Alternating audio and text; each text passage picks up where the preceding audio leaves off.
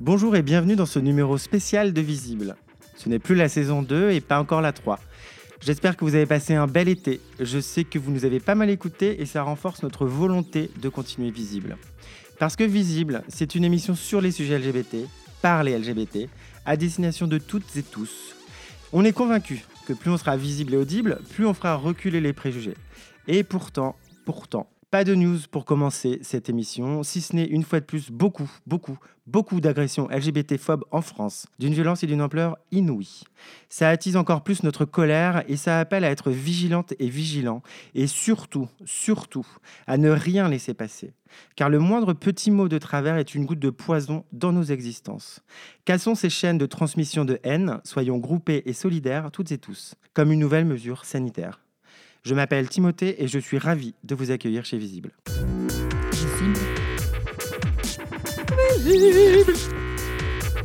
C'est parti. Émission spéciale car programmation spéciale. On va parler culture, art et certainement politique. Avec la Covid, pas mal de festivals ont été annulés. Il n'en est rien concernant le Jerkoff Festival, un festival pluridisciplinaire, comme une tribune pour des artistes en lutte, des artistes contre la norme, la norme hétérosexuelle dominante, des artistes LGBT, féministes, queer, des artistes qui ont des identités à raconter, des combats à mener. On va parler de tout ça avec son co-créateur. Bonjour Bruno Peggy. Bonjour Timothée. Sois le bienvenu chez toi, chez Visible. Merci. Alors Bruno, tu es le co-créateur du Jerkov Festival, créé en 2006. ça fait, ça fait, oui, c'est ça. Même je dirais 2005, on a eu un numéro zéro en fait. C'est la 13e édition, donc ouais. D'accord. Et euh, pour quelqu'un qui ne connaît pas ce festival, comment tu le raconterais?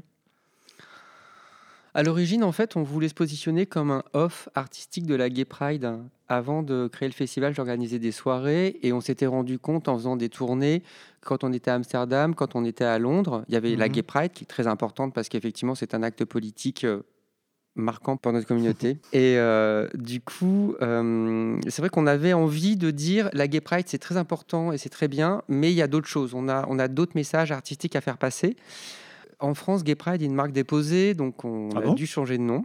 On a dû changer de nom parce que Pride of, c'était pas, euh, pas très conseillé par nos avocats. Et on s'est demandé qu'est-ce qui voulait dire la même chose chez les gays et les lesbiennes ou quelque chose d'un peu mmh. foutraque, quelque mmh. chose de pas très sérieux. C'est vrai que Jorkov, ça s'est un peu imposé comme ça, euh, ça nous plaisait bien. Et puis ben, finalement, euh, la société a évolué en 13 ans. On est content parce mmh. qu'on a pu voir ces, ces évolutions et peut-être qu'on a eu moins envie d'être collé au moment de la Gay Pride où finalement il y a déjà beaucoup de messages politiques qui passent, et c'est très bien parce qu'il faut que ces messages politiques passent. On a eu envie de se détacher un petit peu, et maintenant, donc je pense qu'on est un festival où on a un peu évolué. C'est vrai que on veut vraiment être une tribune euh, de l'émergence de ce que certains artistes qui n'arrivent pas à être programmés dans des grandes salles ou qui, mmh. qui ont un message à faire passer qui n'est pas forcément simple puissent le faire passer chez nous. Mmh et alors du coup, je le disais, c'est un festival pluridisciplinaire, donc danse, performance, exposition. Cette année, il y a une rando queer, ça a l'air absolument génial, dans Paris. c'est aussi pédagogique avec euh, Y était une fois? comment tu définirais cette 13e édition? Parce que ça ne va pas être évident de définir quelque chose de pluridisciplinaire ou il y a un... Pluridisciplinaire, dès le départ, ça s'est un peu imposé comme quelque mmh. chose de... On ne veut surtout pas avoir de barrière, en fait. On veut une fois que le message est intéressant, on ne veut pas que, que, la forme nous empêche de présenter un travail qu'on trouve intéressant. Et c'est souvent des messages euh, en dehors de cette norme euh, C'est toujours une rencontre avec un, avec un projet artistique, en fait. C'est peut-être ce qui mmh. fait la particularité du festival. C'est-à-dire qu'on ne va pas se dire, cette année, on va être sur tel thème. On, l'a fait. Hein, de, en 13 ans, on a eu le temps d'expérimenter différentes choses. Il y a eu des thématiques euh, sur les éditions Il y a eu des thématiques, et puis en fait, on s'en éloigne toujours. Donc on a des thématiques. Je prends toujours l'exemple, on a fait une exposition avec le commissaire Sacha Pevac, qui est russe, qui est en France parce qu'on connaît les problèmes de la Russie, qui s'appelait To Michael. C'était une exposition euh, à, un petit ami imaginaire qui, lui, est mhm. resté en Russie. Donc sur ça, effectivement, on s'autorise des thématiques comme... Euh, c'est vrai que l'année où la Russie a fait passer cette loi ignoble, bah forcément, on, était révoltés. On rappelle, c'est une loi euh, qui interdit la. Je pense qu'on n'a même pas besoin de la citer tellement elle est ignoble. D'accord. Non, je sais pas. C'est, je pense que des fois, il vaut mieux occulter ce genre de, ce genre d'imbécilité. Mhm. et on s'est dit qu'on voulait vraiment faire passer un message de tolérance et de bienveillance à, nos amis russes, parce que Dieu merci, c'est pas du tout une loi qui est portée par l'ensemble de la population, mhm. loin de là. Donc là, effectivement, autour de l'exposition, on a organisé des, débats, on a organisé des rencontres, mais il y avait d'autres thématiques qui étaient abordées aussi sur ce même festival. Euh, mhm. Voilà.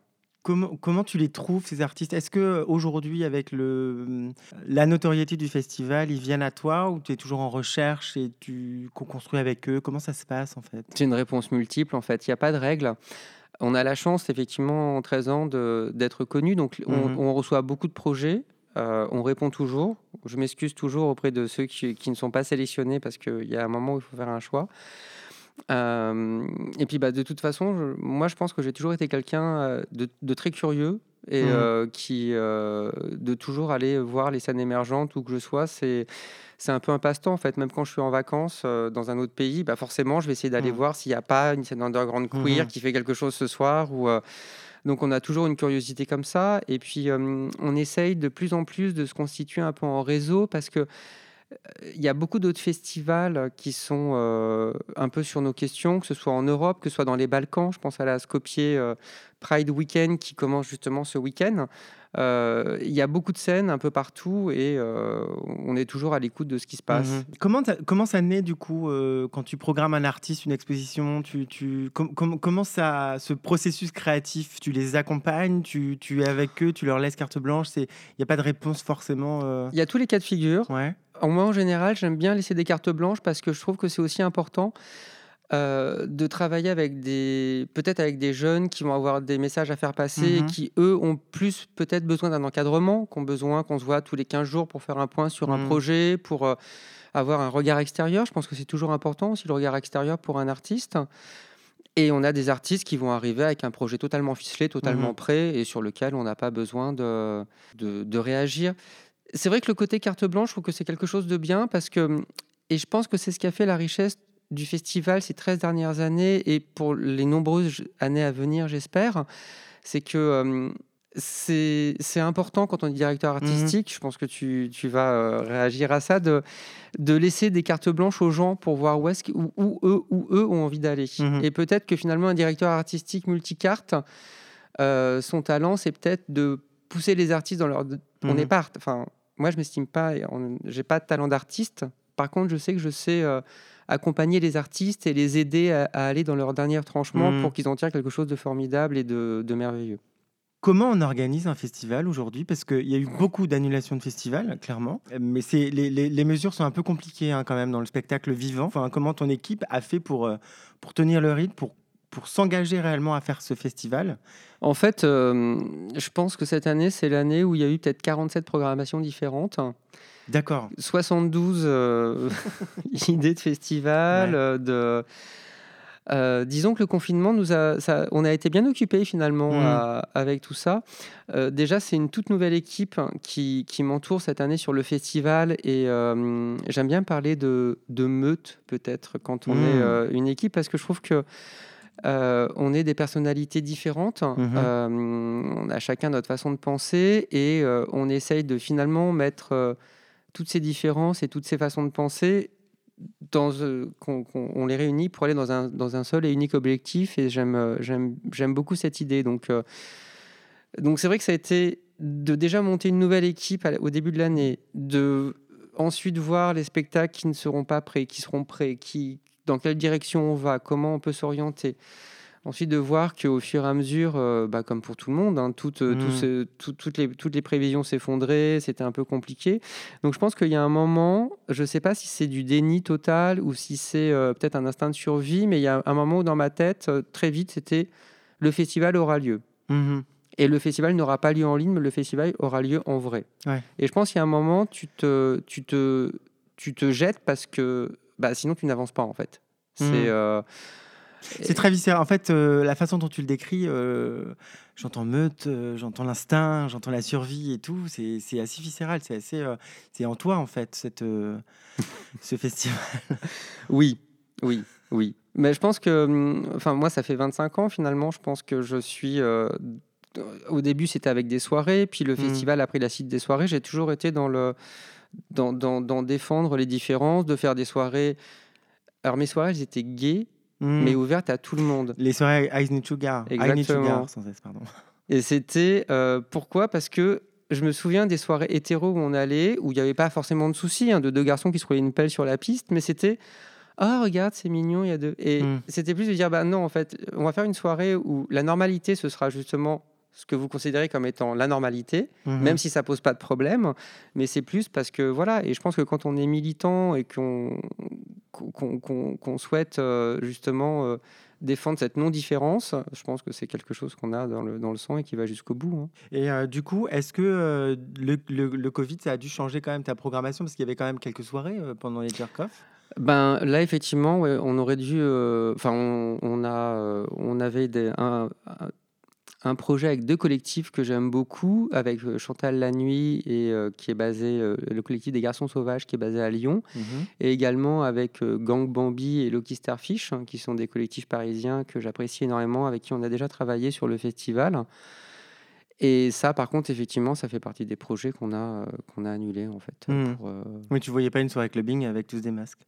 Euh, je- Alors, c'est vrai qu'on parmi les, imagi- les choses qu'on a imaginées, il y a eu ça. Et puis alors aussi, ça c'est aussi, euh, c'est vrai que tu te dis à un moment, le festival doit avoir lieu.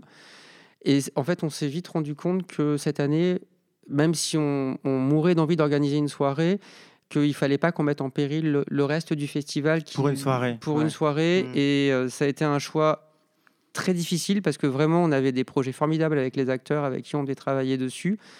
Mais il y a un moment où il a fallu qu'on qu'on Mm. puisse avancer, euh, qu'on puisse avancer, trouver l'argent auprès des subventionneurs. Et, et on s'est rendu compte que c'était quelque chose qui, qui allait être un peu compliqué, Ouais, ça pouvait les effrayer du coup. peut-être. Ouais. Peut-être. Et c'est des. Mais ça a été, ça a été vraiment un, un coup de couteau dans le cœur parce que ne pas avoir de soirée sur Jorkov, ça fait, Ouais. c'est très triste. Mais au moins, on a d'autres propositions qui sont là, qui existent, et voilà.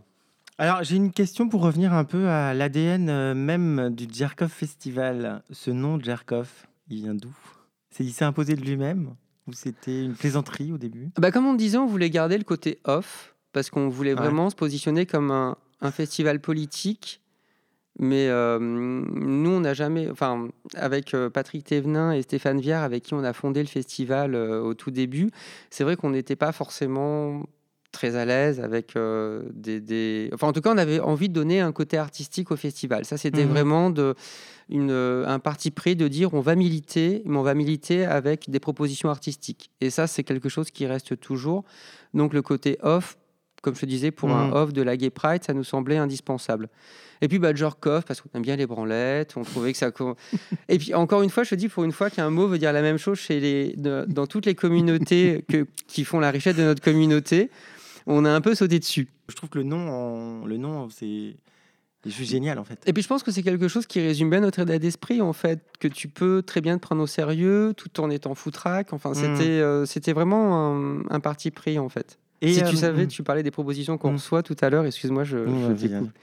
Mais c'est vrai que du coup, par les, les propositions qu'on reçoit aussi, beaucoup de gens prennent le nom du festival au premier degré. C'est assez rigolo. Ah, c'est-à-dire qu'il y a des performances. euh, Ah non, c'est vraiment Ah. des gens qui pensent qu'on est un festival de la branlette, et tout simplement un festival de la branlette. Eh bien non, Mais les gens recherchent pas avant, ils n'ont pas Google. on se demande des fois. Euh, chaque année, euh, vous programmez des artistes euh, sur le devant de la scène qui questionnent le genre, les sexualités non hétéros. Euh, quel regard toi tu portes sur cette, cette question? Est-ce que c'est essentiel à tes yeux? Est-ce que c'est essentiel au Jerk Off Festival? Ou c'est juste les artistes à la marche qui, qui, qui prennent ces questions-là Je pense que les, les- les artistes qu'on programme ont vraiment un message à faire passer euh, avec ça. Moi, c'est vrai que j'ai tendance un peu à, hum, à être à une recherche d'égalité absolue et totale, quel que soit euh, ton corps, ton genre, ta couleur, Mhm. ta sexualité. Pour moi, c'est vraiment des choses qui arrivent euh, tellement après. Donc, euh, oui, c'est important parce qu'on est encore dans une société où, euh, où tout n'est pas aussi fluide que Mm. qu'on aimerait que ce soit et que, euh, le, que la sexualité, que la couleur, que euh, le genre arrive vraiment loin derrière Mm. beaucoup d'autres choses. Euh, donc je, je pense que tant que tant que la société ne sera ne n'arrivera pas à, à proposer de l'égalité à tout le Mm. monde pour, pour ces questions-là, les artistes auront toujours des choses à dire et nous, on sera là pour les épauler et pour les aider à faire passer leur message. Oui, parce qu'on le, voit dans, dans la programmation notamment de, de cette 13e édition. Il y a des drag kings, Mhm. il y a des drag queens, il y a euh, des, des- la- cette randonnée queer. C'est vraiment euh, l'i- l'idée de, de casser ces codes en fait euh, euh, d'hétéronormativité. Alors à chaque fois, je me prends des, des petites euh, critiques, euh, chers amis hétéros, euh, quand je parle d'hétéronormativité, mais ce n'est pas une insulte, c'est juste un fait en fait. Bah, c'est un fait. Et puis, j'ai envie de citer Hélène Barrier, qui est une artiste associée au festival cette année. Et elle parle d'une société qui perçoit encore trop souvent la différence comme une faiblesse plutôt qu'une force. Voilà. Et je pense que euh, cette, cette phrase que, que dit Hélène résume totalement Mhm. justement ce que doit être le festival. Donc oui, effectivement, on va programmer des drag kings, on va programmer des drag queens, on va... En fait, encore une fois, on ne se pose vraiment pas la question de, de, de- du genre, de la sexualité, de, de- la couleur des gens qu'on programme. On a envie, par contre, de, de, de donner la parole à des gens qu'on trouve intéressants, qui ont un message intéressant. Mhm. Amis hétéros, euh, si vous voulez vous interroger sur votre propre domination et de votre propre sexualité, allez-y. Euh, personne, mis à part Zemmour, le fait et personne se questionne réellement en fait. Et, euh, et c'est vrai que je trouve dommage, très honnêtement, qu'on n'ait pas d'artistes hétéros.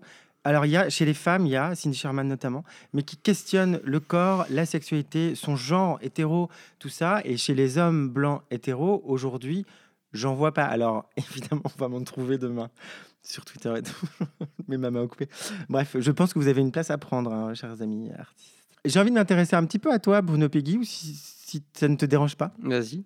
Partant du principe que nos corps sont politiques, que nos idées sont politiques, euh, d'où vient cette envie, toi, de bousculer la norme, de bousculer les codes en ayant créé ce festival? Bah parce que c'est quelque chose qui est en moi depuis tout le temps. Je pense que l'injustice est quelque chose qui me révolte hein, et qui, euh, qui me hérisse le poil. Donc euh, forcément, ben, je ne suis pas forcément un grand bagarreur. Je ne suis pas forcément très doué pour, euh, pour créer des slogans dans un cortège. Mais par contre, je sais que je suis doué pour programmer des artistes et Mhm. pour leur... Donc voilà, enfin, le, mon- je pense que pareil sur... euh, j'ai- J'aimerais hein, pouvoir euh, crier des slogans ou être... Mhm. euh, mais c'est pas le cas. Donc euh, j'essaie de prendre ce que moi je sais faire et ce que je fais bien pour, pour militer à ma façon en fait. Il y a une question qui revient un peu systématiquement dans Visible, qui est une question assez personnelle. Euh, la question de la construction d'identité. Je trouve que le Jerkov Festival justement questionne les identités et Ouais. du coup, toi, Bruno, euh, quand tu étais petit, quand tu t'es construit, est-ce que tu avais des modèles ou est-ce que tu en as manqué? Et si tu avais des modèles, quels étaient?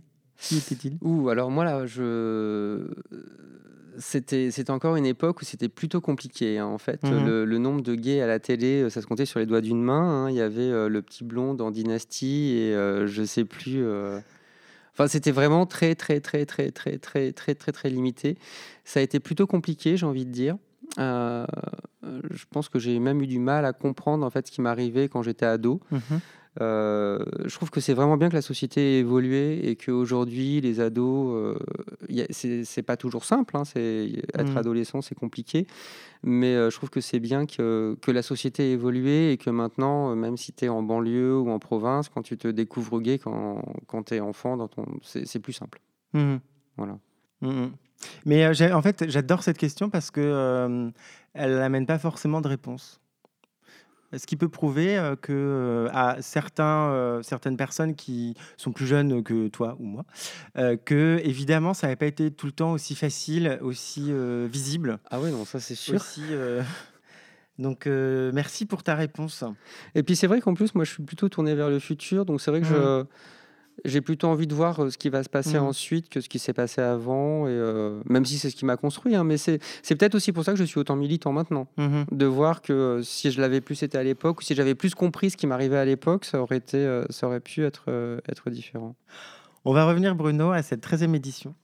Est-ce que tu veux nous parler un peu plus de cette programmation? Bah oui, parce que c'est vrai que c'est une programmation dont on est très fier avec l'équipe. Euh, Marie Rouge, qui fait l'exposition photo, on a déjà travaillé deux, trois fois avec Marie en le- lui faisant photographier le, le festival. C'est sa première exposition personnelle. Elle a Mhm. déjà exposé, mais dans des expositions collectives. Je trouve qu'elle a un regard, qu'elle a. euh, qui, qui- qui- qui dégage quelque chose, elle arrive à exhaler le- la Mhm. personnalité des gens. Et puis elle questionne le genre, justement, donc ça nous intéressait. Et surtout, elle, on parlait du clubbing, justement. Marie prend, a pris beaucoup de photos de, des scènes clubbing et qui seront exposées justement au, festival. Et on a, il y a des, très beaux regards, des très beaux. c'est moi, ça m'a rappelé justement une des raisons pour lesquelles tu aimes le clubbing, c'est des fois ce, ces regards intenses que peuvent avoir les gens et qui mmh. te voilà, qui permettent mmh. d'imaginer beaucoup de choses. Qui peut se passer dans la nuit, ouais, ouais bien sûr. C'est toujours magique ce qui peut se passer dans la nuit. ça nous manque, il faut rouvrir les clubs là. Moi, j'ai l'impression, en parcourant un peu cette, cette liste, euh, c'est aussi une réponse. C'est une réponse aussi à MeToo dans le sens où je trouve que c'est très féministe, un peu plus que les autres émissions. Alors peut-être que je me trompe, mais j'ai l'impression vraiment qu'il y a un regard, il y a des regards sur. Alors Effectivement, cette année, on a une programmation qui est plus féministe, mais c'est pas, encore une fois, c'est, je, rebondis sur ce que je disais tout à l'heure, c'est que c'est plus une, euh, une occasion, en fait. D'accord. On a toujours été féministe, parce que, comme je disais, pour moi, l'égalité, elle va partout sans se poser de questions. On a, il y, a eu des années où on a, on a organisé des, des, des workshops féministes, justement, pour mmh. demander euh, aux femmes, aux trans également, qu'on incluait dedans, euh, de, de travailler sur des thématiques, sur des sujets. Donc, L'année dernière, par exemple, on avait beaucoup plus de garçons programmés que de filles. Mais mhm. c'était, c'est, je pense que c'est important dans les milieux culturels officiels qu'on, demande une parité parce qu'elle n'existe pas. Mhm. Nous, c'est vrai qu'à Djorkov, on s'est posé la question et on s'est dit, ben non, parce que si une année, on a envie de programmer beaucoup plus de femmes que d'hommes, est-ce que comme ça mhm. nous arrivait voilà, on est. Euh, mais de toute façon, évidemment, euh, Djarkov est un festival féministe parce que de toute façon, c'est l'essence même de Djarkov. Oui, mais de ce que, ce que tu disais euh, sur l'égalité, de facto, le jour où. C'est un peu pour paraphraser, paraphraser euh, Delphine Orviller, mais le jour mmh. où, où, on acceptera euh, la moitié de l'humanité que sont les femmes à égalité des hommes, on aura fait le boulot pour toutes les minorités. Hein. C'est ça. Moi, j'avais un peu envie que tu me parles de cette randonnée queer. Parce qu'honnêtement, en regardant la, le, le, dossier de presse, je me suis dit, ah, c'est marrant, ça, euh, qu'est-ce que ça a à voir finalement euh, dans l'art? Et quand j'ai commencé à regarder les vidéos euh, des deux mecs qui font ça, je me suis dit que ça allait être vraiment dément. En fait, c'est quelque chose de militant, en fait. C'est-à-dire que vraiment, c'est des, les, garçons qui organisent ça, Anthony Merlot et Thibault Lecron, c'est des gens qui, qui, font de la randonnée, à mhm. titre personnel, qui sont également drag queen. Et du coup, c'est poser cette question de comment on peut allier, les, deux. et donc c'est à mi-chemin entre la randonnée et euh, le et le genre parce qu'en fait, je pense que le début se fait euh, en étant pas trop costumé et c'est au fur et à mesure, il y a des arrêts, mmh. on rajoute des perruques, on rajoute des choses.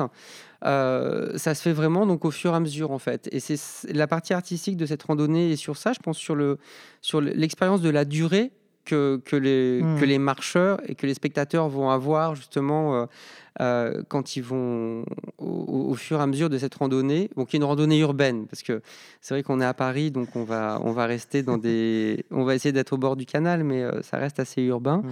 Et effectivement, oui, c'est, il y, a une, y a une progression, il y a une progression, il y a vraiment une montée en puissance mmh. d'un départ qui est presque classique et d'une arrivée qui devrait être euh, tout en panache. Mmh. Mais sur le site internet d'un des deux garçons, j'ai vu une vidéo où justement il est, il est en drag queen en faisant de la randonnée en pleine montagne et il croise mhm. des gens qui font euh, salut. Mais tu sens que les gens sont genre Ok, je vais pas poser de questions. Et il continue. C'est un couple de, personnes un peu euh, seniors. Et je trouve j'ai explosé de rire. Je me suis dit, mais c'est dément. En fait, on se dit souvent bonjour quand on fait des randonnées. C'est peut-être pour ça. ouais. Et alors, cela dit, dans le bonjour du monsieur, il est genre bon, il, se questionne ce bonjour. Donc j'ai vraiment hâte de, de, de, faire cette randonnée euh, personnellement. Je pense que c'est tout quand, euh, quand tu as affaire à des gens flamboyants, il y a toujours un moment où on ne sait pas forcément comment réagir. Mmh. Mais je vois tout à fait l'extrait auquel tu, fais allusion et j'ai eu la même réaction de toi, effectivement. Bah, c'est important justement de le faire parce que comme ça, ça, ça permet. Euh, bah, ça normalise. Exactement. Exactement. Hum. Après, il y a beaucoup d'autres choses dont j'ai envie de parler sur la programmation parce qu'il y a vraiment plein de choses formidables. Eh ben, allons-y.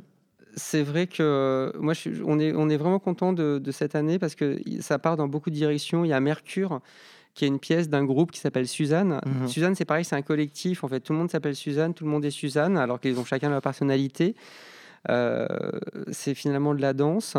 Euh, et puis surtout, il, il passe le message de cette pièce, c'est rencontrons-nous Et Mm. euh, je trouve que c'est important de se rencontrer. très fort, ouais. Bah, c'est c'est euh, c'est, un des un des leitmotifs du festival. Euh, le côté drag king, c'est vrai que c'est on, on a déjà fait des ateliers des ateliers plutôt king. On a déjà et c'est euh, en fait c'est pareil. Il y a quelque chose un peu euh, pas d'éducation, mais euh, souvent les gens qui viennent dans ces ateliers, c'est des gens qui cherchent un petit peu, qui ont peut-être besoin de trouver d'autres gens qui sont comme eux, qui vont pouvoir les aider à avancer Mm. ou à échanger des, hum, échanger des expériences qui permettent de justement savoir euh, être un peu moins isolé en fait. Donc c'était Oui, puis c'est encore, c'est quand même re-questionner euh, les masculinités. hein. exactement. Oui, mais il y a vraiment ce questionnement. Ouais. Et il y a aussi des drag queens, du coup, dans ta programmation, avec qui il était une fois. Et ça, c'est assez génial. Euh, déjà, c'est des gens qu'on aime beaucoup. euh, c'est un collectif qui est également présent dans le collectif Les Paillettes. Euh, moi, je trouve que c'est toujours important de programmer des drag queens parce que c'est des grandes dames finalement. Et, surtout, dans une lecture performée, c'est encore plus important parce que du coup, elles s'attachent à parler de princesses charmants ou de, de casser un peu les codes des contes de fées qui sont certes quand même assez, euh, assez étroits Très genré Euh, pour le coup. extrêmement genré. Donc, c'est déjà, je trouve que c'est important de donner une nouvelle version. Ça nous permet aussi d'aller vers un, pu- un public qui est nouveau pour nous. Mais ça, c'est vraiment une impulsion. Ça fait Mhm. plusieurs années qu'on l'a, ça nous trotte derrière la tête. Et là, cette année, on, on essaye de développer tant bien que mal. Parce qu'on a aussi tout un travail avec euh, des, des, des, des, des collèges et des lycées parisiens Ah, c'est bien. pour faire. euh, bah, en fait, euh, c'est vrai que quand tu commences à militer, je pense qu'il y a un moment où tu es un peu tout feu tout flamme et euh, tu, tu protestes. Et puis il y a peut-être aussi un moment où tu dis mais de toute façon, c'est ça quand même qui est dément, c'est que mais, mais même pas forcément dans le. Tu parlais de MeToo tout à l'heure. C'est vrai que tu as envie de dire mais à quel moment quelqu'un peut penser que si une fille porte une mini-jupe, c'est qu'elle veut coucher avec moi Enfin, à quel moment tu peux avoir un cerveau qui peut fonctionner comme ça et se dire des choses aussi Mhm. dénué de, de- de sens que ça? Donc à un moment, tu dis, bah, peut-être que si les gens étaient mieux éduqués, quelque chose se passerait beaucoup mieux en fait. Mhm. Et c'est vrai que euh, du coup, euh, c'est peut-être la, la suite logique du festival où quand on a commencé, on était vraiment sur euh, quelque chose d'artistique, de dire Mhm. on va changer les choses en présentant des spectacles à des gens et on va les faire réfléchir. Mais peut-être qu'en fait, il faut qu'on aille plus loin et qu'il faut Mhm. qu'on rencontre les gens dans les collèges, qu'il faut qu'on...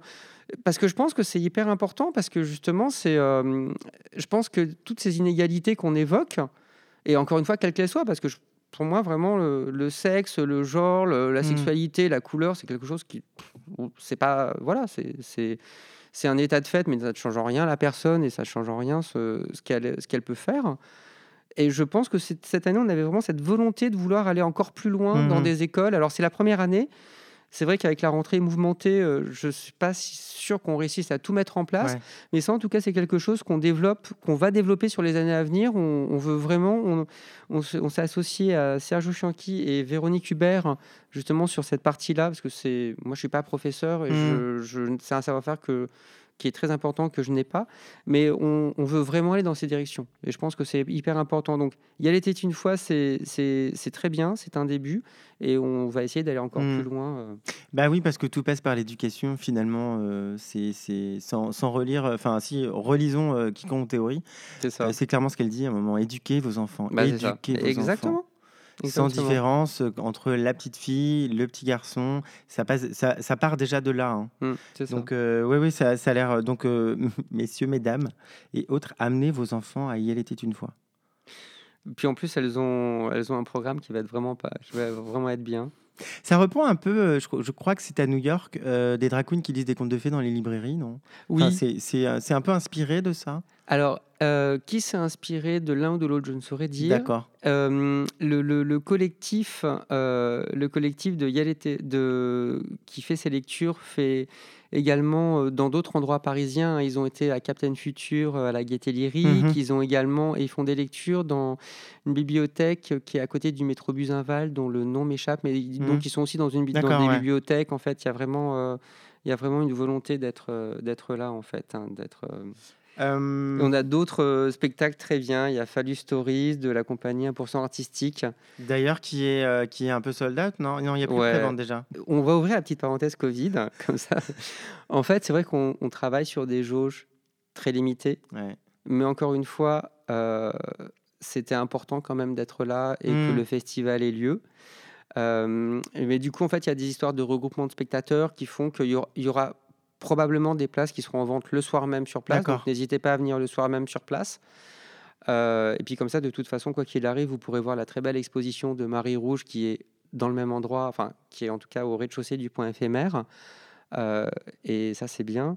Mais c'est vrai que oui, on a. Ça, enfin, réservez vite vos places si vous Mhm. voulez être sûr et certain de venir, parce que là, on a trois spectacles qui sont complets. Et du coup, ça. Et moi, je suis assez fier de, de toute façon de tout ce qui est, tout ce qui est programmé est très Bien, bien. sûr, ouais. J'avoue que personnellement, j'aime beaucoup la poésie. Donc, euh, quand je, je pense à Rose Hérésie, euh, qui est la performance du groupe Ton Odeur, Mhm. euh, je suis impatient de la voir en vrai euh, parce que je, je trouve que de la poésie moderne qui en plus justement aborde des sujets d'actualité sur de la musique électro, c'est ça, Ouais. ça coche beaucoup de cases de choses qu'on a qu'on a très envie de voir. Et, euh, et puis ton odeur, c'est vrai que c'est, euh, je trouve que quand tu quand tu quand as été très proche de quelqu'un et que tu le revois plusieurs années plus tard, je trouve que c'est assez marrant parce que c'est toujours ce que ton corps se souvient toujours de l'odeur de l'autre Mm. en fait. Voilà, donc c'est pour ça que j'ai une grande curiosité. Euh, la Gouinerie, c'est euh, une performance de Rebecca, Rebecca Chaillon et Sandra Calder. Mhm.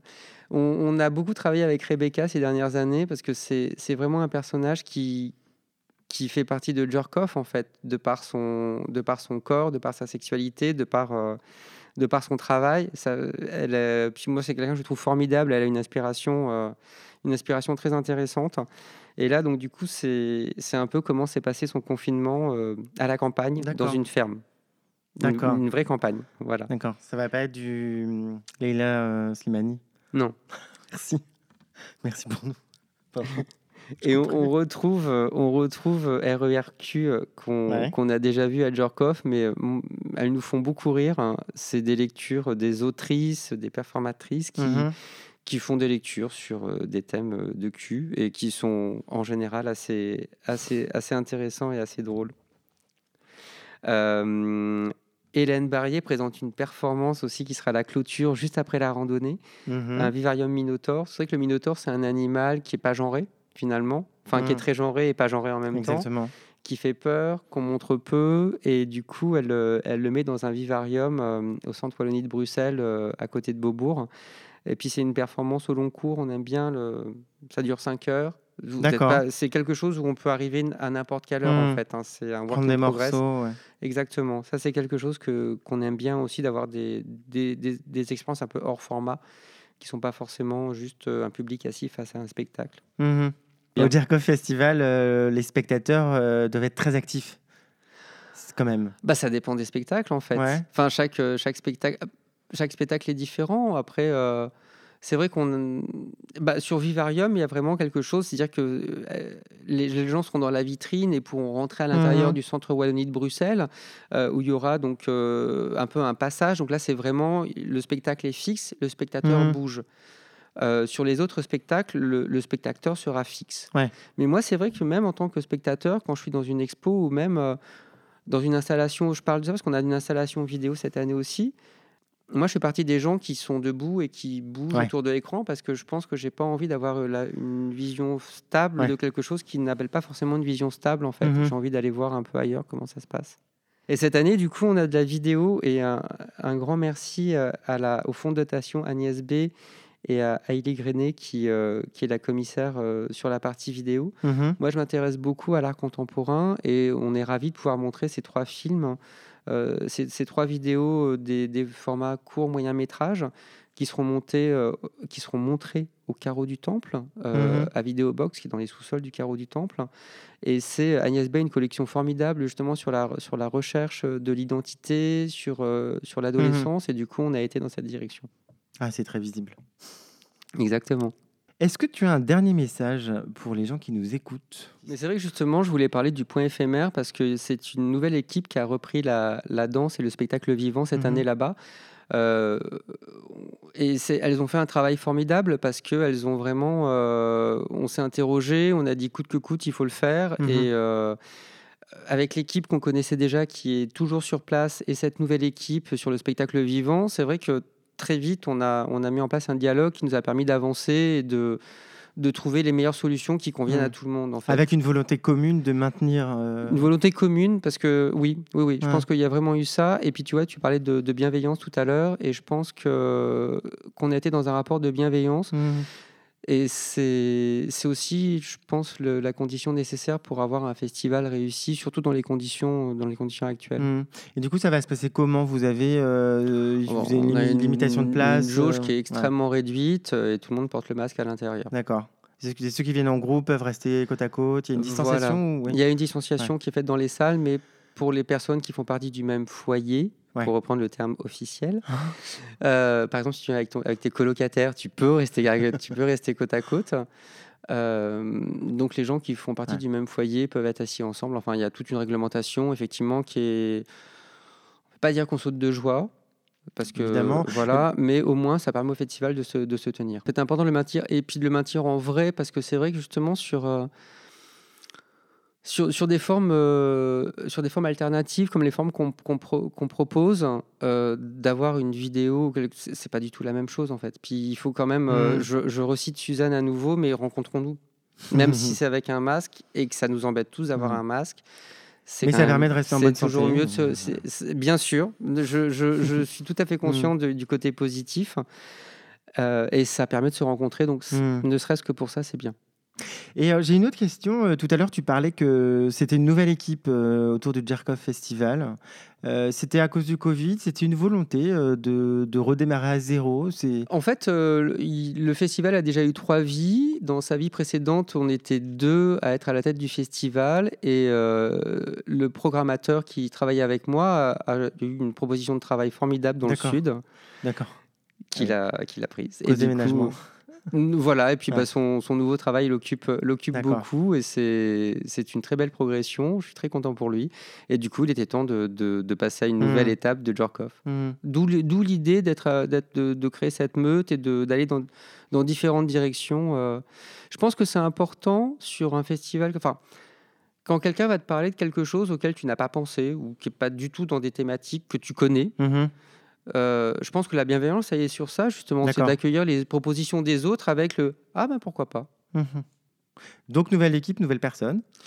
Et il y a aussi Sarah qui travaille avec nous sur le festival cette année et qui vraiment a fait un travail formidable, hein, euh, que ce soit sur les réseaux sociaux ou euh, justement, tu vois, on parlait de travailler avec des gens différents. Ouais. C'est toujours euh, hyper important d'avoir euh, des gens qui vont bien maîtriser les réseaux sociaux, qui vont bien maîtriser toutes ces choses euh, qu'on ne maîtrise pas forcément. Des Donc, gens qui euh, nous complètent, en fait. bah, de toute façon, le, le Jerk-Off, c'est vraiment un pulse avec plusieurs Ouais. pièces différentes qui se mettent en place. Donc euh, voilà. Merci, Sarah. Merci Sarah. Euh, merci Bruno. Euh, Je rappelle quand même que le Jerkov Festival euh, se tient du 10 au 20 septembre à Paris, dans trois lieux Euh, le Point éphémère, le Carreau du Temple et le Centre Wallonie-Bruxelles. Toutes les infos sur le site internet dont le lien sera affiché dans la description de cet épisode. Visible à un projet qui ne fonctionnerait jamais sans vous, auditrices et auditeurs. C'est pour ça que si vous souhaitez nous soutenir, n'hésitez pas à nous mettre 5 étoiles dans iTunes, ça renforce notre visibilité. Mais également, n'hésitez pas à en parler autour de vous, à votre grand-mère, à l'institutrice de vos enfants, à votre garagiste. Parce que Visible s'adresse à toutes et à tous, à nous-mêmes euh, comme à nos alliés, et parce qu'ensemble, notre voix portera toujours plus que celle de laine. À bientôt.